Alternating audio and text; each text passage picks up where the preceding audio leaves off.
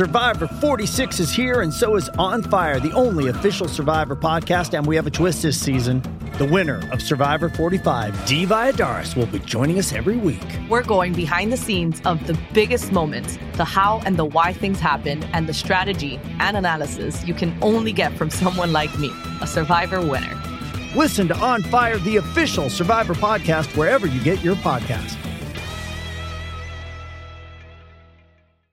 Soy Mapi Hermida, directora de comunicación durante el día y periodista de noche. Bienvenido a mi podcast en el que doy visibilidad a personas que me inspiran.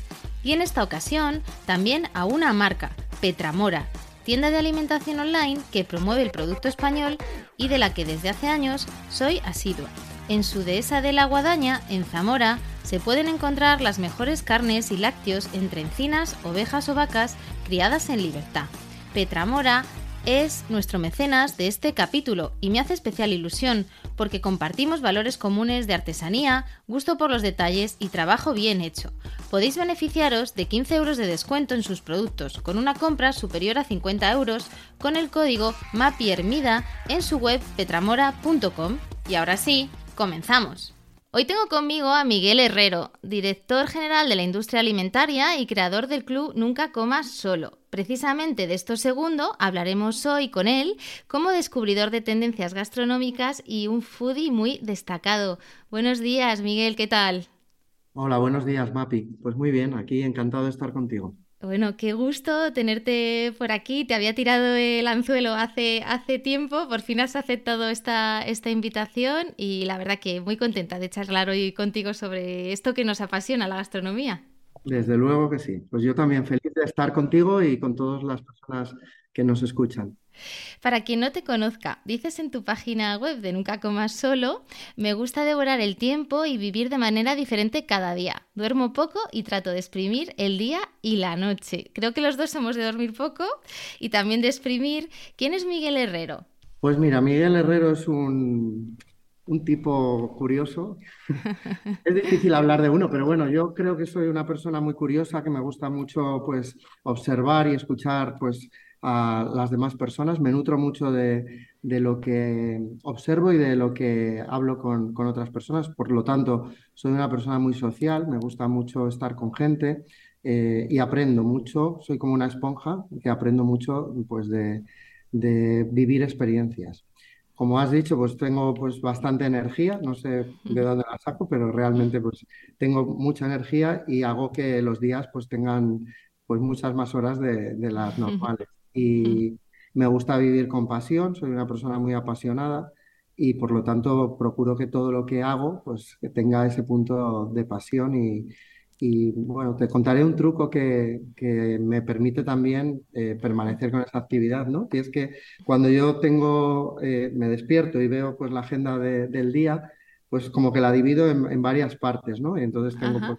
por la mañana, el mediodía, la tarde y la noche. Y entonces para mí cada, cada momento es como empezar un nuevo día. Entonces empiezo con la misma ilusión y la misma energía. Y es un momento muy bonito el despertarme y ver eso que tengo a lo largo del día y siempre lo vivo con, con ilusión esperando que llegue el, siguiente momento para disfrutarlo.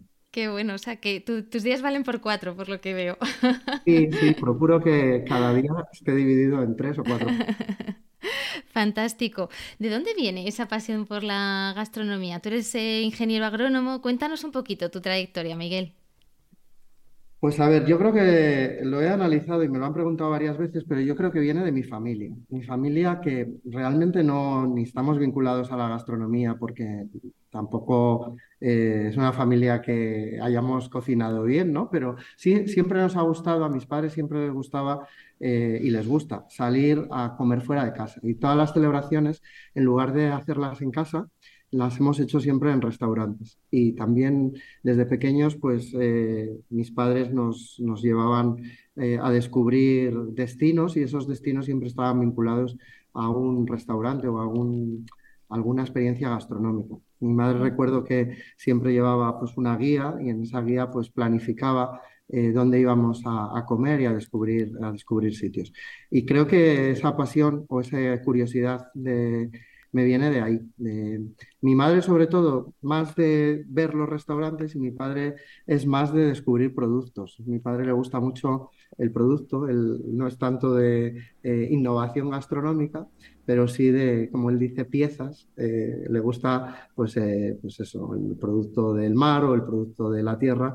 Y, descubrir también tiene un punto muy innovador de, descubrir pues, nuevos alimentos, de probar, y eso bueno, pues ha hecho que, que, tenga esa pasión por la gastronomía. A partir de ahí, luego, bueno, pues como has dicho, soy ingeniero agrónomo, eh, pero siempre vinculado al mundo de la alimentación, porque la agronomía pues, tiene muchos campos, desde pues, el, más agrario, el más de la producción de alimentos agrícolas o ganaderos, y el más de la industria alimentaria y, un poco de la panorámica de la economía eh, alimentaria. Y esa es la parte que me interesaba más, ¿no? La parte de la transformación de los alimentos y la parte final de, bueno, pues de la comercialización.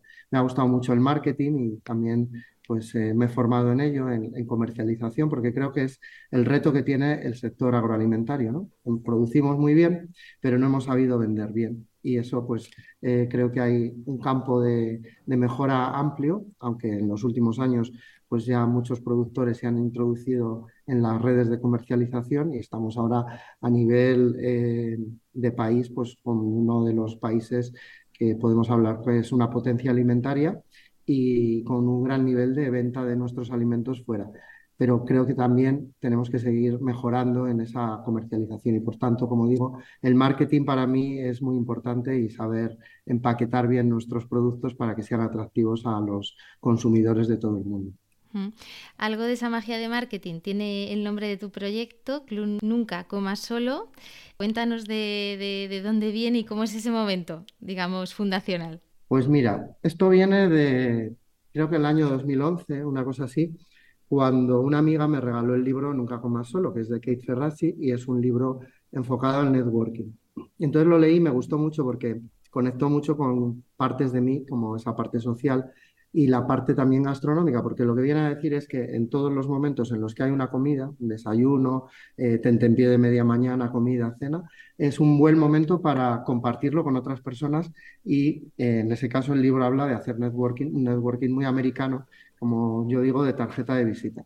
Entonces a mí lo que me gustaba más es eh, la parte más emocional de, de, ese networking, no solo el de la tarjeta de visita, sino el de descubrir personas. Y Unido con la, con la pregunta anterior de la trayectoria, pues yo eh, nazco en Segovia, vivo en Segovia mucho tiempo, incluso eh, durante el periodo que estudio agrónomos, yo vivía en Segovia y venía todos los días a Madrid a, estudiar. Entonces llego en el año 2002, eh, que es cuando ya apruebo la oposición en el ministerio, me meto en Madrid, ¿no? Y entonces me meto a, descubrir sitios, a conocer gente y esto es como una rueda infinita donde cada vez vas conociendo más personas, unas personas te llevan a otras y todas vinculadas con momentos de la gastronomía y por eso conecta mucho con el libro Nunca comas solo, porque a mí me gusta mucho quedar con gente para desayunar, para tomar el aperitivo, para comer y entonces pues como digo, ¿no? A lo largo del día a lo mejor quedo con cinco personas distintas para compartir distintos momentos de la comida. A partir de ahí hay otro capítulo del libro que hablaba de recibir en casa, hacer cenas en casa y bueno, eso me, sedujo mucho, pero me da un poco de miedo porque, claro, eh, yo no estaba tampoco tan acostumbrado a recibir en casa y lo veía como muy americano, abrir las puertas de tu casa, que es un poco tu intimidad, a, desconocidos. Pero bueno, eh, pensé que podía empezar haciéndolo en restaurantes. Y entonces, el 16 eh, de septiembre del año 2014, hice la primera cena. Y entonces ahí junté todo gente que yo conocía, amigos míos, pero que entre ellos algunos no tenían contacto. Y entonces propicié yo que se conocieran y a través de una experiencia gastronómica, que en ese caso fue una experiencia de alta gastronomía, porque era justo el restaurante The States que acababa de abrir Diego Guerrero en ese año, en el 2014, y fue una de las primeras eh, pues, cenas que se dieron en el restaurante. Y desde luego, nadie de los que estaban allí sabían que estaban iniciando el proyecto del Club Nunca Comas Solo, pero yo sí que al acabar la cena les dije que eh, les hablé del libro y les hablé de que este proyecto lo quería continuar y que quería que tuviera una permanencia en el tiempo y que me comprometía a hacer cenas todas las semanas. Y esa fue la primera y a la semana siguiente ya la hice y precisamente la cena número dos la hice en mi casa, abriéndola a, a todo gente que conocía, porque bueno, el club ha ido evolucionando en un primer momento con todo gente conocida y muy cercana y luego pues eh, estamos en la novena temporada, a punto de iniciar la décima y, y, ya hay gente que no conozco y que bueno, pues se acerca a mí por las redes sociales, por el correo electrónico queriendo pues eh, vivir la experiencia que supone el cenar con desconocidos. ¿Cuántas cenas llevas organizadas, Miguel? Pues mira, 340. Justamente esta semana he hecho la 340. Como te digo, todas las semanas hay una cena. Y, y bueno, luego una vez al año hago una cena en la cual convoco a toda la comunidad, a todos los que han estado en alguna de las cenas para que vean un poco también pues que, que, hay una comunidad amplia y es muy bonito porque ahí es donde surgen eh, pues gente que se conocía pero no sabían que formaban parte de Nunca Comas Sol. En tu web detallas, cuando conozco a una persona puede ocurrir que no me provoque ninguna sensación, que es lo más habitual, aunque a veces hay quienes me hacen vibrar. Con solo mirarles a los ojos e intercambiar unas palabras, sé que tienen algo que conecta conmigo. Estas cenas van mucho de, de conectar, ¿Dónde crees que es la magia, no? Porque entiendo que esa primera o ese primer MVP, ¿no? O mínimo producto viable de cena, pues sería un experimento y, bueno, pues entiendo que hubo algo especial que te hizo luego seguir. ¿Crees que es por las personas que invitas? ¿Crees que es por la gastronomía? ¿Crees que es el mix eh, bajo tu criterio? ¿Cómo, ¿Cómo, lo ves tú? Pues mira, ahí hay varios aprendizajes a lo largo de los años. En un primer momento es la gastronomía lo que marca un poco el, el club Nunca Comas Solo. Era descubrir restaurantes. Madrid, desde ese momento hasta ahora, pues vive un boom de aperturas, de, nuevas experiencias gastronómicas. Yo quería vivirlas, pero no quería vivirlas solo, y entonces era más la experiencia gastronómica alrededor, luego con unas personas. Pero ahora mismo estamos en el momento pues casi contrario, ¿no? Donde es más importante las personas que vienen a cenar que el lugar donde se cena porque se ha convertido un poco la, comida en, la, en, el hilo conductor que permite que las personas se abran. Y luego comentabas otra cosa que es muy importante, que es lo del brillo de los ojos, ¿no? El, que haya un contacto con, conmigo para saber si pues esa persona está viniendo porque tiene esos valores comunes que caracterizan a los miembros del club, que es la curiosidad, la pasión, un poco el liderazgo también, cada uno en su ámbito, o es eh, pues el, el morbo de venir o la curiosidad, pero por hacer un check-in de, decir he estado y he estado en una de esas cenas. Entonces, eh, conforme se ha ido conociendo más el club, y supongo que en el momento que se ponga este podcast un poco en las plataformas, pues llegarán muchos correos electrónicos queriendo participar. Entonces, en, en, el último año lo que hice es, no podía tener las entrevistas con todas esas personas, eran cientos de personas las que escribían, y me dejaba más eh, guiar por lo que me escribían, por, la, por los, lo que me contaban en su correo de, que querían formar parte del club. Y aunque ahí no me he equivocado porque no ha habido ninguna cena donde haya dicho, bueno, pues ha salido mal, creo que tengo que volver a ese eh, encuentro mínimo de, ver a las personas, aunque sea por una videoconferencia, pero mirar a los ojos y contarles el proyecto. Y ahí, ¿Ah, cuando yo cuento, sí, cuando cuento el proyecto, veo el brillo de los ojos o veo, pues, eh, pues, pues el interés del qué interesante, o al revés, simplemente, pues, eh, la educación de decir, ah, me parece muy interesante, me gustaría participar, pero ves que no tienen realmente ese brillo. Entonces, bueno, pues eh, volverá en la nueva temporada los casting o bueno, la selección, el cara a cara para poder eh, luego, es que eso es muy importante para luego poder hacer bien la mezcla, porque la magia, como dices, que surge en las cenas, surge por la, la mezcla que propicio en cada una de ellas. Es decir, trato de buscar a veces perfiles muy complementarios y otras veces perfiles muy distintos, pero que yo encuentro que hay algo que les conecta. Y, y entonces, eh, si no hubiera, si no se hiciera bien esa mezcla, pues se convertiría en una experiencia como otra cualquiera de cenas aleatorias o de cenas donde la gente paga un ticket y al final, pues el hecho de pagar te convierte en miembro de, esa experiencia. Pero se perdería esa magia que es la curación que hago de conectar esas personalidades eh, para cada momento y para cada cena. Al final no deja de ser un club, un grupo de personas elegidas. ¿Cómo se seleccionan? Hablabas de las inquietudes de personas con un cierto liderazgo. Em, ¿cómo, ¿cómo, haces ¿no? Eh, esa, esa criba y sacas un poquito el grano de la paja? Pues como te he dicho, es siempre por, por intuición, ¿no? Es que me provoca cuando había el cara a cara, es que me provoca cuando estoy con esa persona y cuando hay un correo electrónico, pues si ese correo me mueve, ¿no? Y veo que hay, unas eh, características que tiene esa persona que son interesantes. Y yo, pues eso, como hablábamos antes, en mi vida, eh, pues estoy, por mi trabajo y por pues, mis aficiones, conociendo constantemente a mucha gente. Entonces, como decías, ¿no? Mucha gente, pues, no te provoca nada, simplemente, pues, eh, les conoces, te les presentan y bueno, pues es una persona que, puedes tener una conversación agradable o puedes incluso compartir pues un momento, pero no me provoca una emoción. Y hay otras personas que dices, jo, qué interesante lo que me ha contado, qué interesante es esta persona o qué interesante es su estilo de vida. Y eso lo que me gusta es no quedármelo yo, sino que lo compartan con otras personas. Entonces, ahí hay mucha generosidad en el sentido de decir, qué bonito es que cuando yo descubro algo bonito de una persona, mm, no me lo quede yo, sino que eh, podamos vivirlo con otras personas. Y eso es también apasionante porque en esas cenas, donde somos seis, ocho personas, eh, todas ellas tienen algo que mostrar a los demás. Pero yo soy un poco el nexo que propicia que salgan esas partes, porque claro, yo sí que sé lo que me ha provocado cada uno de ellos. Entonces, procuro que salga eh, a lo largo de la cena.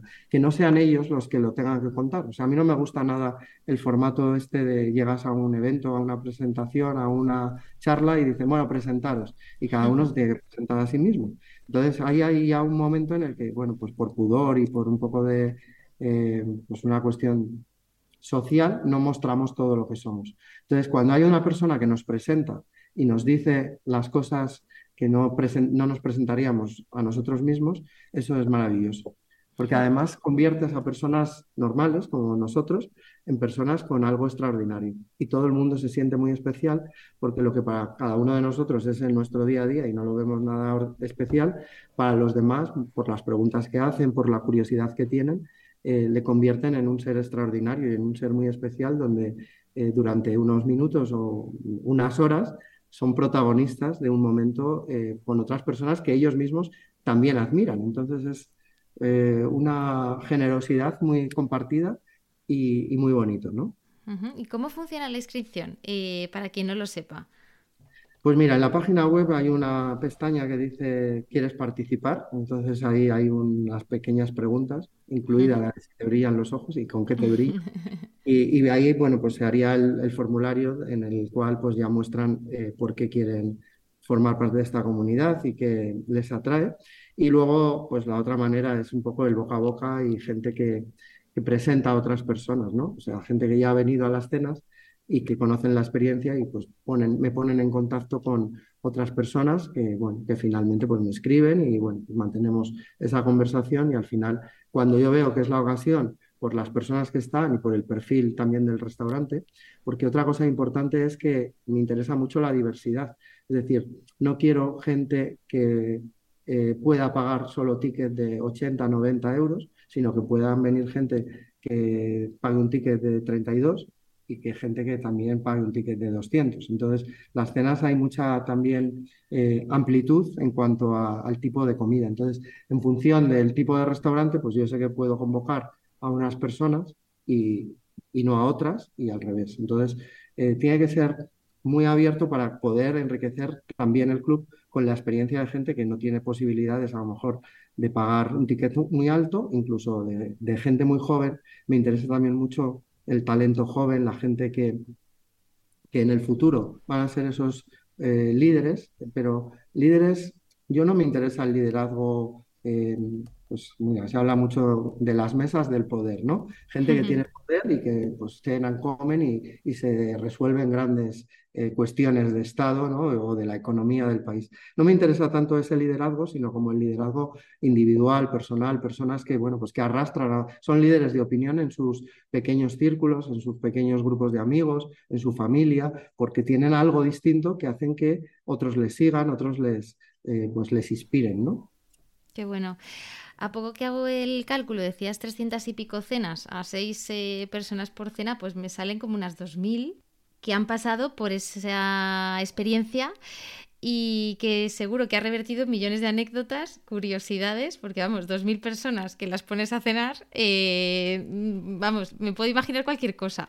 Eh, ¿Podrías compartirnos algo, Miguel, algo que te haya sorprendido, anécdotas, curiosidades? Bueno, sí, hay muchas, hay muchas y, siempre es difícil el recordar alguna, ¿no? Porque en 340 cenas, incluso en una cena pasan muchas anécdotas a lo largo de, de la misma, ¿no? Luego trato de recogerlo en una newsletter que escribo semanalmente para que no se me olviden esas anécdotas. Bueno, contaré una que para mí es, pues, de las 340, solo ha habido una cena en la que yo no he podido estar y es eh, la primera cena en la que yo no estoy habiéndola convocado.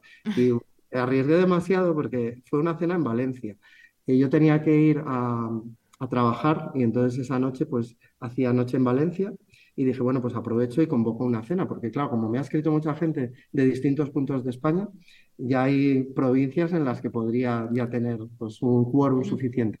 Entonces monto la cena en Valencia, elijo el restaurante Lienzo porque María José, la chef, la conocía y tenía muchas ganas de conocerlo, eh, reservo la mesa, convoco a las personas que iban a ir y, bueno, pues yo iba a coger el tren a una hora, a las cinco, una cosa así, y me cambian la agenda de trabajo, tengo que acompañar a mi jefe a un evento a las siete y pico de la tarde, el último tren salía pues creo que a las ocho para llegar a las nueve y media y salgo, acaba el evento, salgo corriendo, llego a Tocha, eh, voy a coger el tren y bueno, pues hay un problema en el tren y un retraso. Digo, bueno, pues ya aviso, digo, voy a llegar un poco tarde porque yo calculaba, digo, en vez de a las nueve y media, pues llegaría a las diez, diez y cuarto.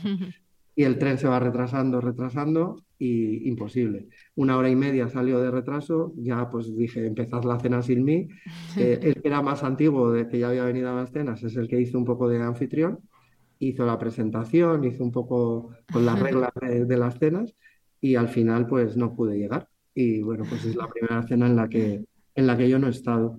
Luego también he tenido pues gente que no se ha presentado, poca, pero me ocurrió una vez que... Eh, precisamente eh, hacía yo la cena en casa y coincidí con una persona muy conocida que eh, en ese momento era muy conocida socialmente y luego dio un salto a la política que fue muy corto.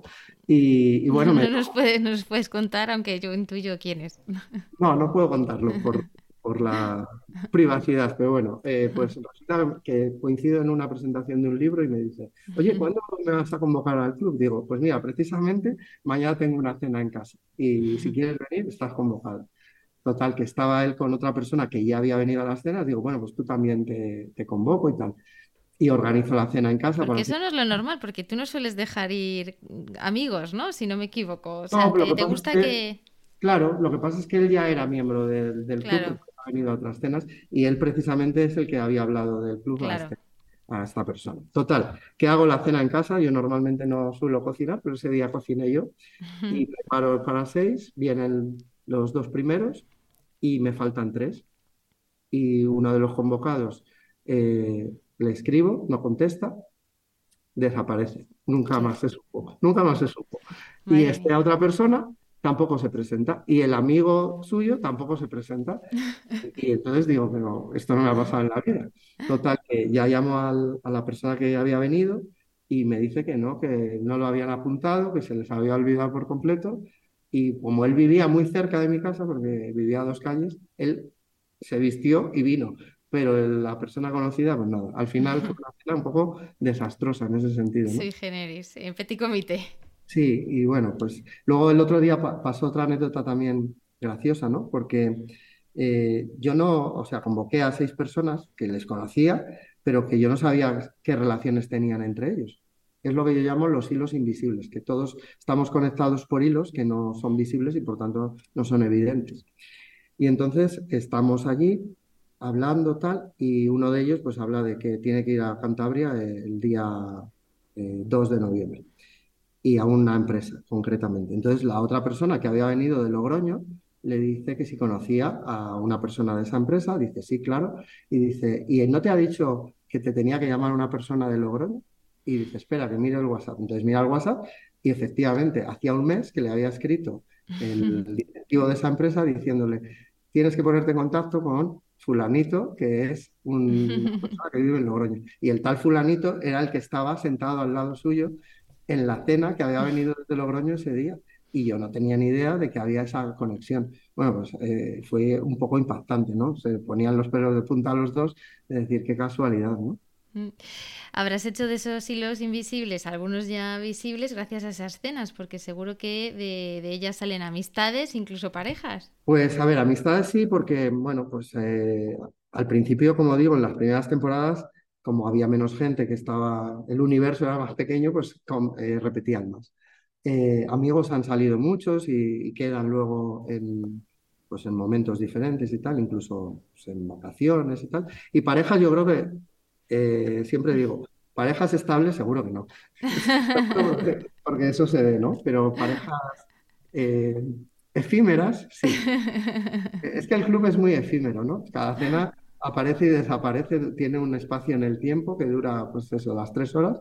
Luego deshago el grupo y luego ya cada uno, pues lo que pase después, ya yo ya no lo controlo, no, no sé lo que pasa, pero sí, habrá pasado. Hablabas de esa anécdota en que tuviste que cambiar la agenda por tu jefe, porque tú tienes tu rol eh, profesional en la Dirección General de la Industria Alimentaria. ¿Cómo lo, combinas y cómo, digamos, diferencias esa faceta más profesional y personal?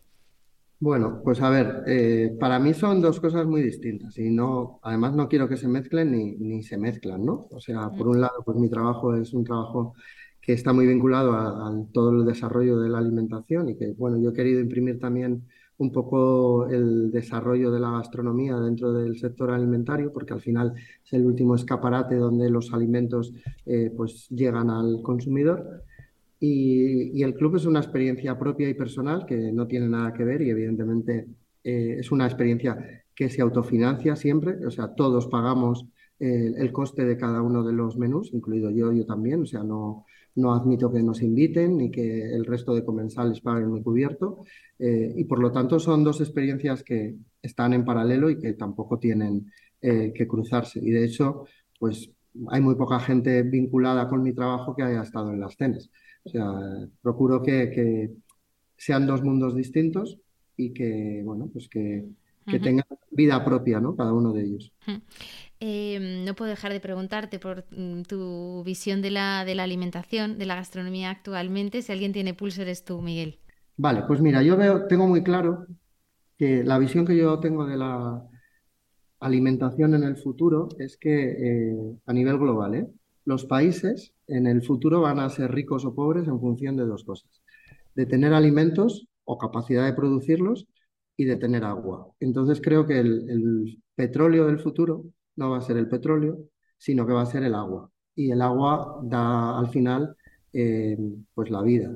Y sin agua no hay vida y sin agua no hay agricultura, no hay ganadería. Y entonces eh, España es una potencia alimentaria. Lo que está muy claro es que tenemos uno de los países más ricos del mundo en calidad y en diversidad. O sea, hay pocos países que tengan producciones tropicales como las que tenemos en Canarias y que tengas unas producciones atlánticas como la cornisa cantábrica o tienes unas producciones eh, de secano como es Castilla y luego mediterráneas, es decir, o la dehesa de Extremadura. Entonces, tenemos una variedad enorme, es decir, tenemos la capacidad de producir alimentos, por lo tanto, creo que tenemos los elementos para ser uno de los países ricos en ese escenario futuro y luego estamos eh, rodeados de agua. Es verdad que tenemos el cambio climático, la sequía, dificultades de acceso al agua, pero me gusta verlo en positivo. También hemos desarrollado en nuestro modelo en Murcia, en Almería, un modelo de eh, producción agrícola con mucha eh, eficiencia en el uso del agua, con pues, tanto desalación como el, riego por goteo, el riego con mucha eficiencia. Y siempre se había visto Israel como uno de los países y, sigue siendo ¿no? más pionero en el, aprovechamiento del agua, pero creo que España tiene también eh, pues mucho que aportar al mundo en eso. Y por lo tanto creo que tenemos eh, una potencia eh, en ciernes y que, que, tiene que todavía desarrollarse mucho. El reto que he dicho antes lo vuelvo a repetir, la comercialización. O sea, no se trata solo de tener un gran producto de calidad, sino saberlo vender y que los mercados internacionales puedan pagar el valor añadido. No, vamos a competir nunca en ese mundo eh, global y grande en cantidad, porque va a haber otros países que van a tener más extensión de tierra, más capacidad de producción, pero sí que podemos competir en calidad, en diversidad, en nuestros eh, quesos, nuestros vinos, nuestros aceites.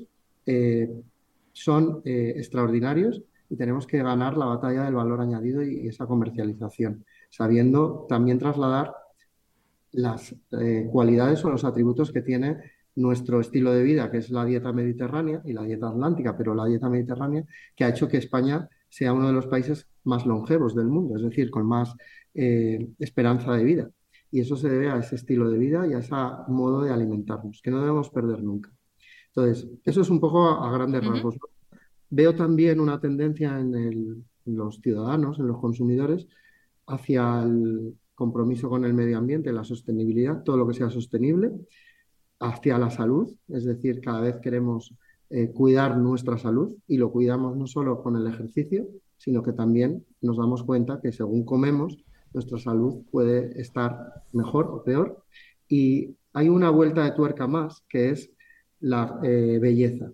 Es decir, cada vez los ciudadanos de los países desarrollados se preocupan de estar más bellos y vemos que los alimentos también pueden contribuir no solo a, un buen, a una buena salud, sino también pues hay antioxidantes, hay pues, eh, eh, alimentos que potencian pues, el bronceado o que hacen que nuestra piel esté pues, más hidratada, más sana, etc. Entonces creo que la nutricosmética, la nutrición vinculada a la cosmética, es algo, una micro tendencia, pero que puede también desarrollarse. ¿no? Y luego también en el ámbito de la sostenibilidad, es muy interesante todo lo que es el kilómetro cero, eh, la búsqueda de productores locales y el diálogo. Esto es fundamental.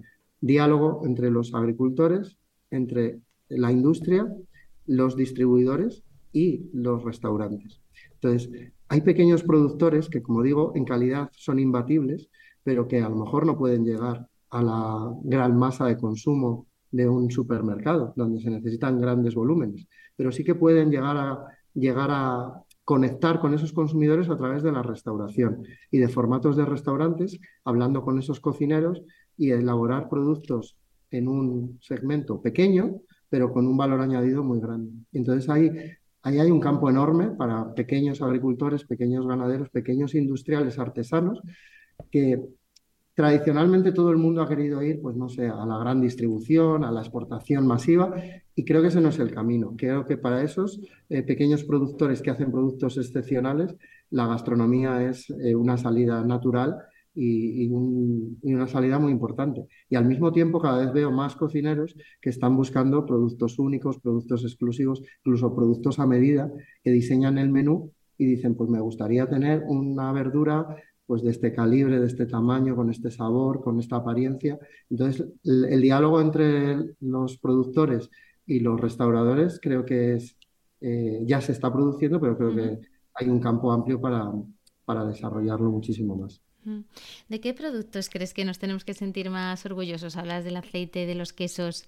Y segunda pregunta, ¿cuáles son eh, tus productos fetiche, ya como Miguel Herrero?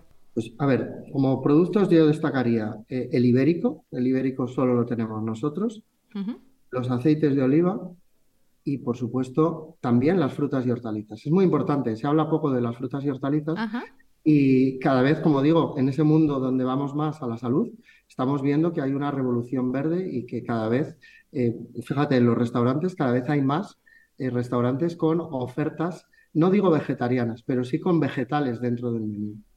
Por lo tanto, somos también una potencia en producción de, verduras y de frutas y tenemos que sentirnos muy orgullosos de ellos. Entonces, pues destacando el ibérico, los aceites, los vinos, los quesos y las frutas y verduras.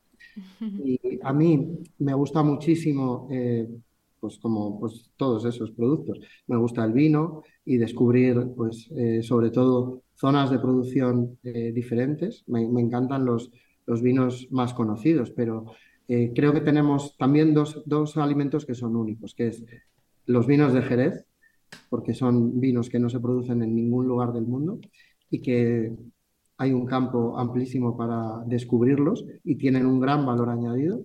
Y el vinagre. El vinagre es otro, elemento, el vinagre de vino, que nos hace muy característicos. Y muchos de nuestros platos, los escabeches, eh, están vinculados al vinagre. Y eso nos hace muy diferentes a otros países. Creo que también se habla muy poco del vinagre y creo que es un, un producto, un alimento que es muy característico nuestro. Te conocemos también por ese hashtag amo el desayuno. ¿De dónde te viene? Pues mira, me viene de que eh, yo tengo un tío que es pastelero y trabajaba en un hotel en, Marbella, precisamente, en el Hotel Don Pepe, era el jefe de pastelería. Y cuando éramos pequeños, nosotros veraneábamos allí en Marbella y recuerdo que a las 7 de la tarde, cuando ya, eh, pues ya habían recogido todo, todo lo que había sobrado de bollería y de pastelería del hotel, eh, pues estaba allí porque al final no había esa conciencia que hay hoy de aprovechar todo, ¿no? Al final eso lo mandaban a alimentación animal, a granjas que pues tomaban esos productos. Entonces yo recuerdo de pequeño de llegar allí a las cocinas del Hotel Don Pepe y ver sacos enormes de suizos, de croissants y tal. Coged lo que queráis. Entonces, ese sabor del croissant que, había hecho mi tío y que se hacía todos los días a diario para los desayunos y, las meriendas del hotel, pues eh, es un sabor que siempre lo tengo metido, ¿no? Entonces, el croissant siempre, y la bollería en general, me encanta y el momento de desayuno tiene un valor especial para mí porque es el único momento del día en el que yo tomo bollería. Entonces, eh, es como que, como te digo, ¿no? Estoy esperando eh, ese momento para disfrutar y descubrir algún croissant o algún eh, pues, producto de repostería nuevo. Y luego eso, pues también veo que hay un desarrollo enorme ahora pues, de los cafés especialidad, donde hay pues, pues cafés de excelente calidad, pues, los zumos, bueno, también el, desayuno salado me gusta mucho, con lo cual, bueno, me gusta, pero viene de ahí, viene de, mi tío Lorenzo. qué bueno, qué bueno.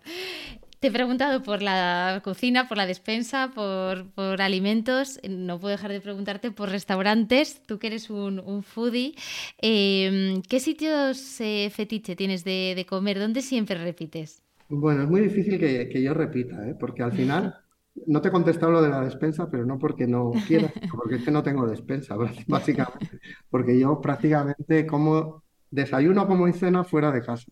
Entonces, eh, me gusta mucho pues ir probando sitios nuevos y como hemos dicho, pues en Madrid hay una explosión de, sitios nuevos y, a pesar de, tener tanta actividad fuera de casa, no doy abasto a, conocer eh, todos esos lugares. Pero bueno, si me dices repetir, también repito, pues, a ver, en uno de los sitios donde más repito es en Marbella, que sabes que pasó ahí bastante tiempo porque me encanta. Pues La Milla es uno de los sitios donde repito más.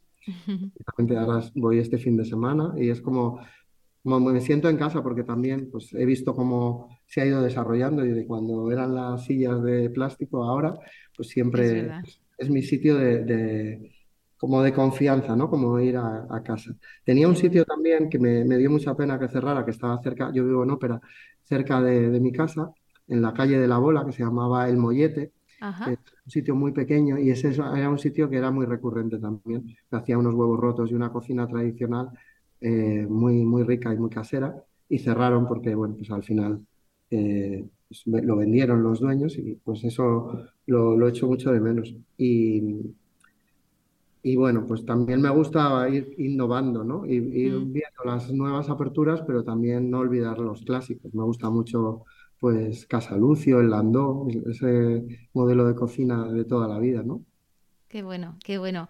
Y últimos descubrimientos que te vengan a la cabeza y digas, jo, este eh, es una de las aperturas con las que me quedo este año. Bueno, descubrimientos que pueden ser aperturas y, otros que llevan toda la vida y que no. Voy a decirte algunos. Por ejemplo, en Valencia yo descubrí el Bresol. El Bresol es un restaurante de producto, de pescado, muy pequeño y muy desconocido. O sea, no, lo conozco, ese no, lo conozco. escaparate. O sea, tú entras y ves una puerta que hay que llamar a un timbre y una pared blanca. Y entras allí y es un restaurante clásico con José Vicente, que es el, el dueño solo está él y, una persona en la cocina. Te traen un carro de pescados de cada día, que son pescados además XXL, porque él se dedica de madrugada a ir a, la costa, a la lonja, a comprarlo. Y es un templo del producto del que se habla muy poco. Por eso es un descubrimiento. Y este señor lleva ya muchos años haciendo, pues, pues ese, ese, vamos, teniendo ese restaurante. Qué bueno.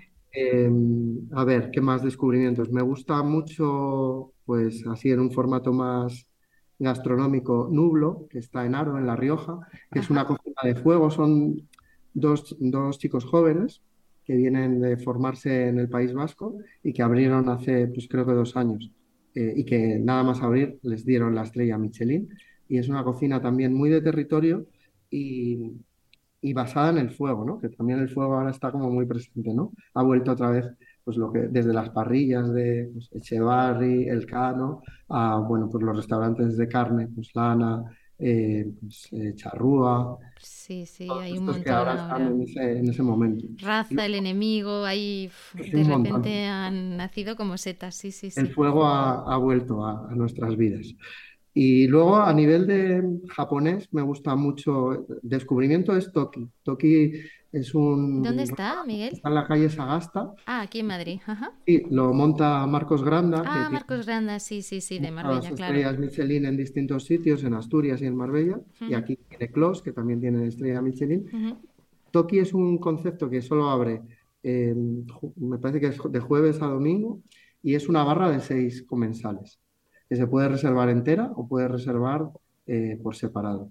Y es un omakase que te hace el producto según va el mercado y con una calidad extraordinaria. Para mí es un descubrimiento. Y en, el- en esa línea, pues también de comida eh, japonesa, Hugo Chan, me parece que es impresionante, ¿no? El, el producto que tiene y cómo lo, lo prepara.